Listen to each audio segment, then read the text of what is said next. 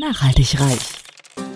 Ja, du hast richtig gehört. Nachhaltig reich. Es geht um Nachhaltigkeit in allen Lebensbereichen und betrifft jeden Einzelnen von uns. Konsum, Ernährung, Finanzen, Sport, Erziehung, Bildung. Energie. Klaus Hartmann macht Nachhaltigkeit greifbar. Er ist Keynote-Speaker, Dozent und Experte und zeigt auf, warum Nachhaltigkeit die Lebensgrundlage für spätere Generationen ist und wir uns genau jetzt Gedanken darüber machen sollten. Kein erhobener Zeigefinger, eher ein Blick für die Möglichkeiten. Werde auch du nachhaltig reich.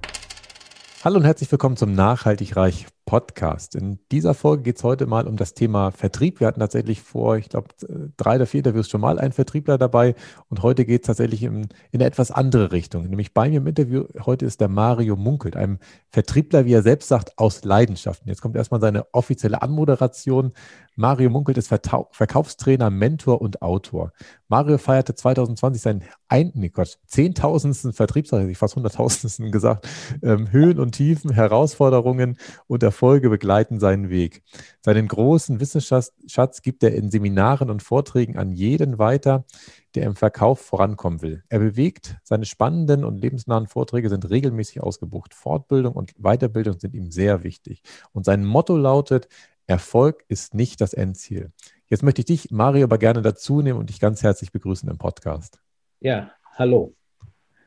Ähm, wir starten ja mal traditionell, Mario, so ein bisschen bei der Person. Und bei dir würde es mich ja. interessieren, wie du groß geworden bist, wie du aufgewachsen bist, ob du dann gleich in den Vertrieb gestartet bist oder vielleicht auch mal was ganz anderes äh, zu Beginn vielleicht äh, gemacht hast. Da bin ich gespannt und die Zuhörer wahrscheinlich auch. Ja, gut. Ähm, wie bin ich im Vertrieb gekommen? Also noch nicht seit Geburt an, sondern äh, ich habe auf Wunsch meines Vaters einen handwerklichen Beruf ausgeübt, in dem Fall den als Maurer. Er brauchte gerade einen Handwerker in der Familie und äh, habe da natürlich auch Ausbildung gemacht, gearbeitet. Und ähm, wenn du Häuser baust und die auch, ich sag mal, schlüsselfertig machst und übergibst sie dann am Kunden. Das war für mich auch mal ein Schlüsselerlebnis mit ja, so 20, wo ich sage, ey, cool, was muss ich tun, um jetzt da weiterzukommen äh, und jetzt diesen, diesen Anzug, diesen Maureranzug gegen einen anderen Anzug zu tauschen und äh, habe mich natürlich auch schlau gemacht. Dann durch äh, einen kleinen Wink, in dem Fall war es ein Arbeitsunfall, mit 20 hieß es dann, du pass auf, der Job, häng ihn an Nagel und dann, ja, Kaufmann nachgezogen, dachte ich, cool, gehst du in die Industrie, machst einen Kaufmann, bin da das erste Mal mit industriellem Verkauf äh, ja, in Berührung gekommen, in dem Fall eine Müllverbrennungsanlage. Es war auch ein sehr spannendes Thema. Das finde ich immer spannend. Da gehe ich gleich mal rein, Mario. Ja. Müllverbrennungsanlage, ich muss aber ganz rechnen. Das war denn ja, in den 90ern oder wann war das so? Das war in den 90ern, genau. Weil das ist, war ja noch sehr früh. Also das Thema okay. Müllverbrennungsanlage gab es ja in echt erst ab 2005, seitdem praktisch festgelegt wurde, dass man Müll nicht mehr deponieren darf. Das heißt, das war ja in einer ganz ja. frühen Phase, wo du da schon äh, an der Stelle unterwegs warst. Das ist richtig. In der Verkauf waren vier Verkäufer. Ich habe mit begleitet in dem Fall, 20 Techniker und er ist damals nach Irland, ist die Müllverbrennungsanlage verkauft worden. War spannendes Erlebnis mit, mit Anfang 20. Alles, was ja, Erfolg ausmacht oder mit Menschen zusammenarbeitet, das ist mega spannend für mich gewesen. Und ähm, dann gab es auch wieder der Zufall, der Wink mit dem Zaunsfall. Ähm, wir brauchen gerade jemanden im Vertrieb, Bauträger. Ich sage, okay, du hast eine handwerkliche Ausbildung, du weißt, wie die Häuser gebaut werden. Ja, und so bin ich dann von der Industrie wieder in, den, ja, in die Bau- und Immobilienbranche geswitcht und habe dann angefangen, Häuser ja, zu planen, zu zeichnen äh, und hinterher auch zu verkaufen. Und äh, dann kommen wir auch zum Thema Nachhaltigkeit in diesem Job.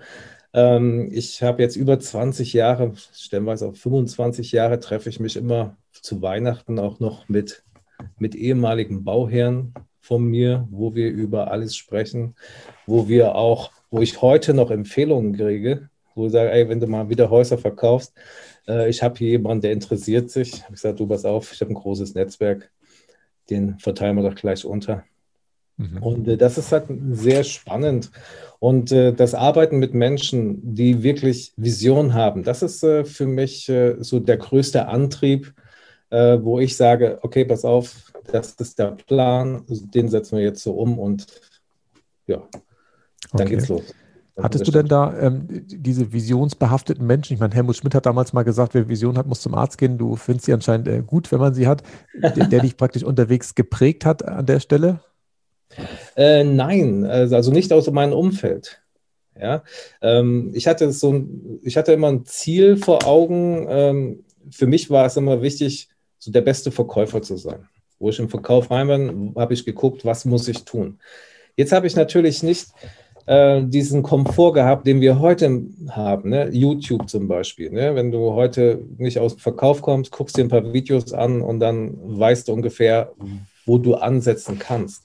Mhm. Das heißt, ich habe vor knapp 30 Jahren angefangen, äh, Bedarfsanalyse. Ich wusste nichts, um was es geht. Ne? Storytelling im Verkauf, bildliche Verkauf, das Ganze drumherum, das, diese, diese ganzen Tools hatte ich nicht. Mein erstes mein erster Arbeitstag im Verkauf musst du dir so vorstellen, du kommst morgens um neun in die Firma, du bekommst einen ja, Leitsordner ausgedruckt, so Herr Munkelt, das ist jetzt äh, das Produkt und ihr, ja, äh, ihr erster Termin ist heute 14 Uhr.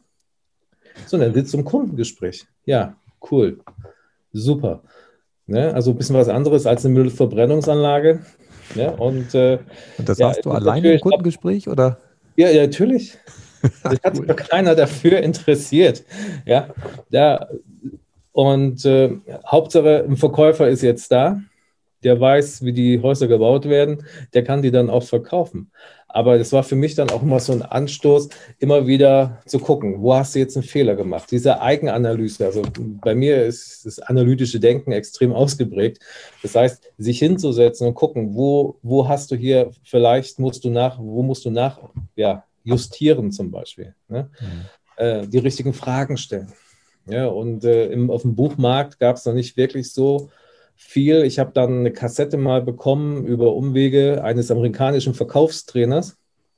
Und äh, der hat mir dann Sachen erzählt, die hat mir so keiner erzählt. Ja, also die Kassette immer auf eine Fahrt zum Kunden reingelegt und dann so lange, bis das Ding intus war. Und äh, irgendwann gab es noch mal eine zweite davon, weil die erste war Klotten und die andere hängt jetzt hier bei mir im Büro im Rahmen.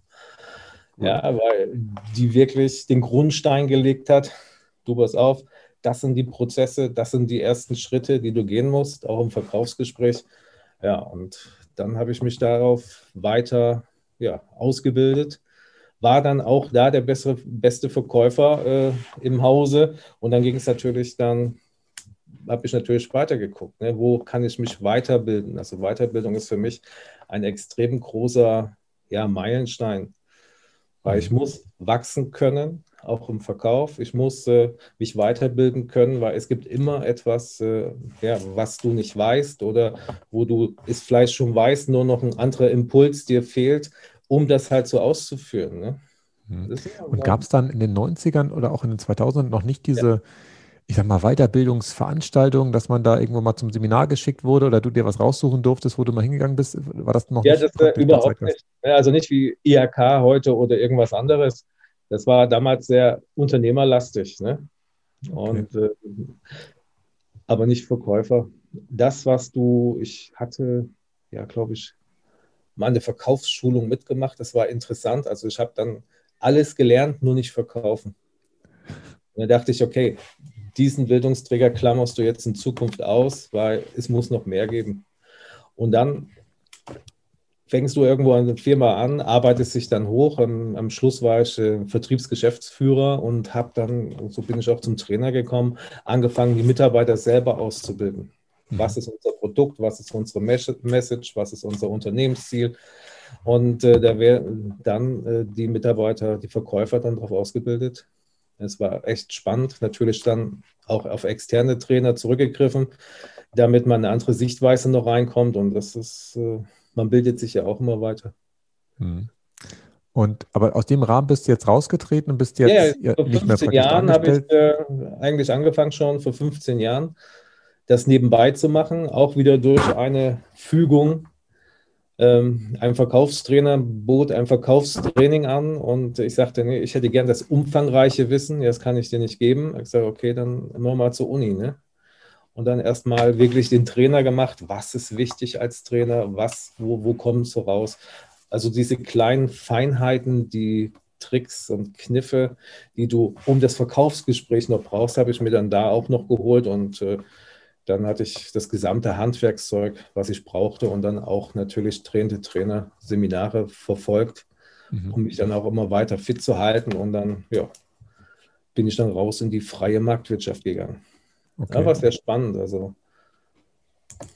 Gut. Be bevor wir auf das kommen, Mario, was du heute machst und, welche Tipps ja. du wirklich nochmal konkret geben kannst, wie, also Kurztipps, wie Verkaufen funktionieren kann, weil wir haben ja eben gehört, das ist ja ein Prozess über Jahrzehnte gewesen, wo du es dir angeeignet hast und auch immer wieder gegeben hast und es immer weiter verfeinert hast. Davor würde es mich einmal interessieren, was du mit dem Begriff der Nachhaltigkeit verbindest. Ich denke ja immer an so einen Wald, wo man nur so viel ernten sollte wie nachwächst, damit auch die nachfolgenden Generationen in der Lage sind, selber irgendwas zu ernten und der Wald nicht weg ist äh, aus Versehen. Was ist ja. das, wo du dran denkst, Mario? Das Thema Nachhaltigkeit, äh, ich komme aus einem ja, Hausbau. Mir fallen viele Sachen ein. Einmal natürlich vertrieblich gesehen, die Langfristigkeit. Ähm, viele Verkäufer gucken zu kurzfristig. Deswegen auch das Buch Erfolg ist nicht das Endziel. Das heißt, ähm, Nachhaltigkeit fängt bei mir auch an im Vertrieb, nachdem der Kunde schon gekauft hat, weil dann habe ich äh, alles, was ich brauche, um langfristig äh, ja, erfolgreich zu sein mhm. und nicht nur, um einen Abschluss zu bekommen. Nachhaltigkeit, äh, ich komme aus dem Hausbau, äh, meine erste Photovoltaikanlage, das ist ja auch damals Nachhaltigkeit gewesen. Äh, die Idee des Stromsparens 1998, das vergesse ich auch nicht. Ähm, da gab es noch coole Förderungen und keiner. Einspeisegesetz. Ja, genau. 55 Euro Cent waren es dann hinterher, also etwas über damals noch eine Mark, Mark 10, glaube ich. Und äh, dann hast du äh, zwei Drittel der Anlage gefördert bekommen. So, und dann musst du, wenn du das nicht verstanden hast, dann brauchst du entweder einen guten Verkäufer, der dir das erklärt hat. Aber zu der damaligen Zeit, es war Teufelszeug, ne? Und du konntest dich halt nur drüber amüsieren und du hast das Ding da aufs Dach gesetzt äh, und hast Geld bekommen, das konnte halt nie, niemand verstehen. Ne? Mhm. Und hast noch so wenig dafür bezahlt, Eigenanteil. Äh, weil, und äh, da fängt es ja auch an. Und äh, Nachhaltigkeit ist für mich, dass ich jetzt etwas tue, wovon ich auch später partizipiere. Und äh, mein Credo war immer, umso weniger, umso mehr Strom oder umso mehr Sachen ich selber produzieren kann, umso ja, weniger muss ich dafür bezahlen, umso mehr kann ich wieder in die andere Richtung investieren. Ja, aber da warst du ja wirklich sehr, sehr früh äh, dabei. Also das EEG ist ja erst, also Erneuerbare Energiengesetz 2000 eingeführt worden. Ja, die DENA. Genau. Ähm, und ähm, natürlich war das damals auch schon so, dass man natürlich Strom einsparen konnte, aber sind wir ehrlich, der Strompreis damals war ja auch noch ein anderer. Also der war ja im Vergleich ja. zum heutigen Strompreis wahrscheinlich ein Drittel oder sowas, so Pi mal Daumen. Ja, auf jeden Fall. Aber du musst dir überlegen, wenn du 100.000 Mark in eine Anlage investierst ja, und bekommst 67.000 Euro wieder, also Mark, also quasi zwei Drittel, dann musst du nicht groß drüber nachdenken. Ja, da weißt du, du tust das und es tut dir gut. Ja. So, und das ist, äh, und es sind so viele Kleinigkeiten, die das Bild Nachhaltigkeit bei mir produzieren. Für mich ist es immer wichtig, langfristig etwas zu tun, ob das jetzt im Verkauf ist, dass ich heute so arbeite, dass ich auch morgen oder in zehn Jahren mit den Leuten immer noch am Tisch sitzen kann und drüber schnacken kann, ey, du pass auf, war echt eine coole Zeit und dann noch Empfehlungen bekomme. Und das mhm. sehe ich jetzt bei vielen Verkäufern, äh, die mit mir zusammenarbeiten. Ähm, ich habe letztes Jahr 2020 eine Verkäuferin aus der Immobilienbranche, ähm, die hat eine Nachhaltigkeitsquote, so nenne ich das bei mir, also äh, von über 60 Prozent. Und das ist, sind 60 Prozent ihres Einkommens, was sie nicht verkaufen musste, sondern einfach nur, weißt du was? Der Kunde kannte das Produkt, musste nur noch unterschreiben und die sind gekommen wegen dieser Verkäuferin. Einmal für, die Zuhörer, richtig gemacht. einmal für die Zuhörer, Mario, unter der Nachhaltigkeitsquote verstehst du genau was? Erklär das nochmal. Die Empfehlung. Das ist Nachhaltigquote, äh, Nachhaltigkeitsquote ist die Quote für mich persönlich, wo ich zum Beispiel im Verkaufsgespräch so gut gearbeitet habe, dass ich hinterher mehr Erfolge einfangen kann, als ich letztendlich jetzt durch Einverkauf oder keinen Verkauf. Wir beide sitzen jetzt im Beratungsgespräch. Produkt X, egal. Dieses Produkt ist dir vielleicht zu teuer. Du kannst es dir jetzt fairerweise nicht leisten. Dann wirst du, du fühlst dich aber sehr gut aufgehoben in meinem Beratungsgespräch, in meinem Verkaufsgespräch. Das heißt, du wirst jetzt nach Hause fahren und wirst jedem erzählen, du pass auf, äh, ich habe gerade einen grünen Verkäufer kennengelernt. Äh, so, also fängst du schon an, positiv über mich zu sprechen. Das heißt, der Nächste, der gerade dasselbe Produkt kaufen will, ruft dich jetzt an oder beziehungsweise, ey, wie hieß der Verkäufer nochmal? Dann kommt er zu mir. Das heißt, ich musste dafür für diesen Verkauf nichts machen, weil A, hat, hast du ihm das ja schon verkauft. Hm. Ja, und das ist dann bei mir die Nachhaltigkeitsquote, wo ich dann einfach sage, wir nutzen im Verkauf, äh, ob das in, ja, in jeder Branche, nutzen wir die zu wenig, bis gar nicht. Und heute durch Corona ist es ja noch brutaler geworden. Ne? Ähm, Empathie im Verkaufsgespräch. Hallo? Das musst du stellenweise noch suchen. Mhm. Ja, und gerade in der heutigen Zeit, wo wir ja, zwangsdigitalisiert wurden durch Corona, ähm, da kannst du dir nichts mehr erlauben, nur sagen, so, ich brauche jetzt den Kunden, ich mache jetzt den Abschluss, dann lasse ich ihn fallen. Das funktioniert nicht, weil es heute noch brutaler zurückschlägt als äh, wie vor vielleicht vor zehn Jahren. Ne, das heißt, es spricht sich noch schneller rum. Das heißt, äh, heute läuft alles über Facebook und Co. Ey, vergiss es, brauchst du nicht mehr hinzufahren. Ähm, für mich ist es immer wichtig, äh, auch äh, das weiterzugeben, die, diese Langfristigkeit, die Weitsicht weiterzugeben. Das, was man tut, auch wirklich so zu tun und diesen Spaß, diese Leidenschaft, die du hast, äh, dann auch weiterzugeben, dass derjenige, auch wenn er im Verkaufsgespräch mal keinen Kunden abschließt, trotzdem fair mit ihm umgeht und natürlich auch freundlich. Weil der Kunde kann ja nichts dafür. Ja, ja das ist so. Das Aber er kann was dafür, wenn, wenn er ja, unbezahlte Werbung für dich macht. Oder ich habe es jetzt vor kurzem gehabt, äh, ein ehemaliger Kunde von mir, knapp zehn Jahre her, Kennst du jemanden? Wir wissen, du bist da nicht mehr. Kannst du uns das empfehlen? Ja, also äh, ich sehe ja auch, gute Dinge bleiben halt länger im Kopf haften. Und wenn du fair mit den Menschen umgehst. So, und das ist für mich auch Nachhaltigkeit. Wenn du fair und offen und ganz klar und verbindlich bist in dem, was du tust, dann steht dir doch die Welt offen dann äh, musst du weniger Geld für Werbung ausgeben. Du musst einfach nur das Telefon in die Hand nehmen und einfach mal wirklich deine Kunden anrufen und sagen, hey, wie schaut's aus?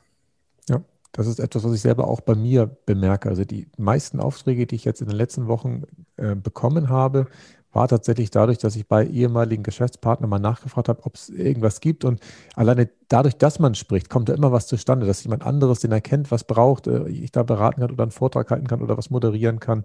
Und das ist tatsächlich ein, ein großes Potenzial, was anscheinend im Vertrieb, nee, nicht anscheinend, was, was ich auf jeden Fall lange habe liegen lassen, brach liegen ja. lassen und aus deiner Erfahrung viele andere Vertriebskollegen auch nicht so ähm, intensiv nutzen. Aber warum ist denn das so? Es ist doch eigentlich viel angenehmer, jemanden anzurufen, den man noch kennt, als wenn man wirklich immer diese Kaltanrufe macht und ja. sagen muss, ich mache was ganz Neues. Ja, das stimmt. Äh, da muss ich dir recht geben. Ähm, die Krux ist einfach, ähm, viele Verkäufer unterbewusst wissen sie, wie sie verkaufen. Ja, so jetzt muss ich einen Kunden anrufen, wo ich vielleicht Bauchschmerzen habe. Weil viele Verkäufer haben Angst davor, einen Kunden, der schon gekauft hat, anzurufen, weil er könnte sich ja beschweren. Ach so. Ja, und was ist das? Da machst du halt aus diesem Anruf ein, eine Kundenzufriedenheitsbefragung für dich selber. Ja, dann hörst du dir das an. Es gibt in jeder, jedem großen Unternehmen gibt es Abteilungen, die darauf spezialisiert sind. Mhm. So, und dann wird dieses Problem gelöst, dann rufst du ihn wieder an und dann sagst du, pass auf, jetzt haben wir gerade drüber gesprochen. Wie ist das bei dir gut gelaufen? Ja, alles bestens. Kennst du noch jemanden, der sich für dieses Produkt auch interessiert? Mhm. Ja, äh, es gibt auch äh, ich sag mal, Storytelling im Verkauf. Ne? Das ist, äh, äh, was mache ich draus? Wenn ich jetzt eiskalt überrascht werde, dann, ja, dann muss ich da für mich persönlich das Positive machen. Wenn einer sagt, äh, es war so Mist und es ist so, ja, deswegen rufe ich heute auch an. Kundenzufriedenheitsbefragung. Ich sehe, höre, du bist nicht zufrieden. jetzt lass uns doch mal vorne beginnen und dann hörst du an, wo das Problem ist, kannst du es lösen, muss Chef das lösen oder irgendein Kundendienst, dann wird es gelöst, rufst du ihn wieder an. Mhm. Aber da, diese Überwindung, jemanden anzurufen, ja, äh, das ist, äh, ja, ich, ich verstehe es nicht. Ich, ich habe mir irgendwann mal vor über 20 Jahren gesagt, äh, wenn du mehr Kunden brauchst, musst du mehr telefonieren. Ja, ich hab, war der größte Schisser, äh, früher am Telefon mit 20 jemanden anzurufen und heute mache ich alles telefonisch. Mhm. Ja, also weg von, von, von Groß-E-Mail. Ich kriege E-Mails, was, was tut dir gerade weh? Äh, gar nichts. Ja, wollen wir nicht mal drüber telefonieren? Nein, das könnt ihr nicht. Ja, also es wird heutzutage zu wenig telefoniert, weil, äh, weil diese Schwelle, dass man irgendetwas, ja, ich sage mal einfach Angst. Hm. Der klassische Verkäufer hat Angst dazu, einen Bestandskunden zu fragen, äh, wie er, äh, ob er jetzt noch eine Empfehlung hat, weil er müsste aus seiner Komfortzone rausgehen. Ja. Ja, das heißt, er hat für sich selber die Komfortzone so eng gestrickt. Und äh, ich sehe das immer bei meinen Telefonschulungen ich hoffe, die Fangpart wir mal momentan alles noch digital, also über ein Webinar oder Workshop, bald wieder live. Äh, das ist, äh, ich könnte mich amüsieren, stellenweise. Ja? Ich sage, ruf die jetzt an. Nö, wieso? Ja, vielleicht ist es unpassend. Vielleicht macht sie gerade, isst sie gerade, sitzt auf dem Klo. Und das erinnert mich immer Anfang der 90er, wo das Mobilfunktelefon rausgekommen ist. 92 gab es habe ich noch in Nordrhein, nee, gab es NDR 2, war es, glaube ich, da, da gab es einen Witz, ne? Und da, die saß mit einem Pferd auf der Koppel. Und das erste war, woher weißt du, dass ich hier auf der Koppel mit einem Pferd bin? Ja, ersten, die ersten Witze über Mobilfunktelefone. Ja, ja das, und stellenweise fühle ich mich immer noch in diesen Trainings, in diese Zeit versetzt und wo ich dann ja gerne mal ein bisschen schmunzel, auch in den Unternehmen. Ja, ja die rufe ich nicht an. Ja, warum nicht? Es ist keiner da. Ich sage, komm, probieren wir es mal. Gib mir mal das Telefon. Ich rufe da mal an. Ist sofort einer da. Die größte Ausrede in den Unternehmen, wo ich jetzt in Corona-Zeiten bin, äh, war einfach, wir kriegen niemanden ans Telefon. Ich sage, mhm. Leute, ich kriege 80 Prozent mehr in Corona-Zeiten ans Telefon als vorher.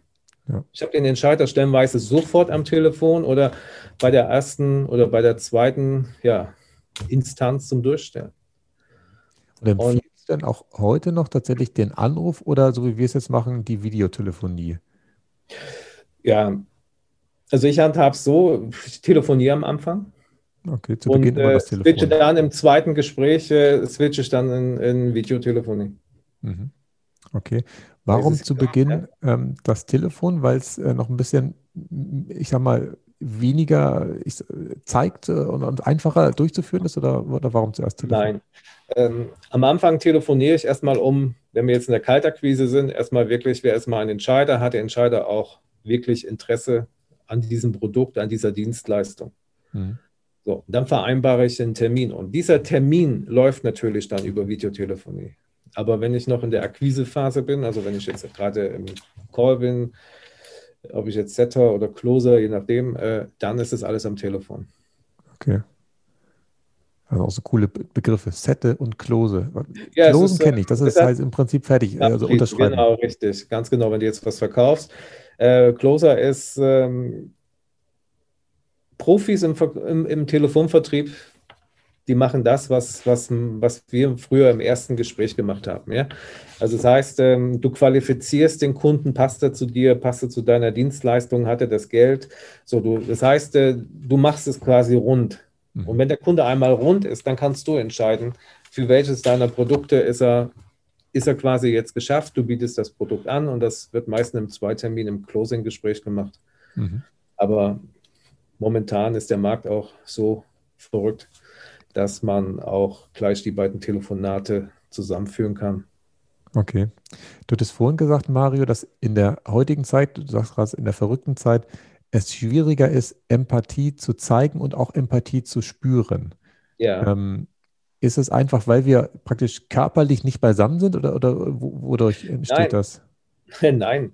Ähm, der Großteil der Menschen ist zu sehr abgelenkt durch ihre persönlichen Leiden oder durch ihre persönlichen, ah, ich muss jetzt verkaufen oder ja, Mutti ist gerade krank oder ähm, ja, irgendwelchen Druck von außen.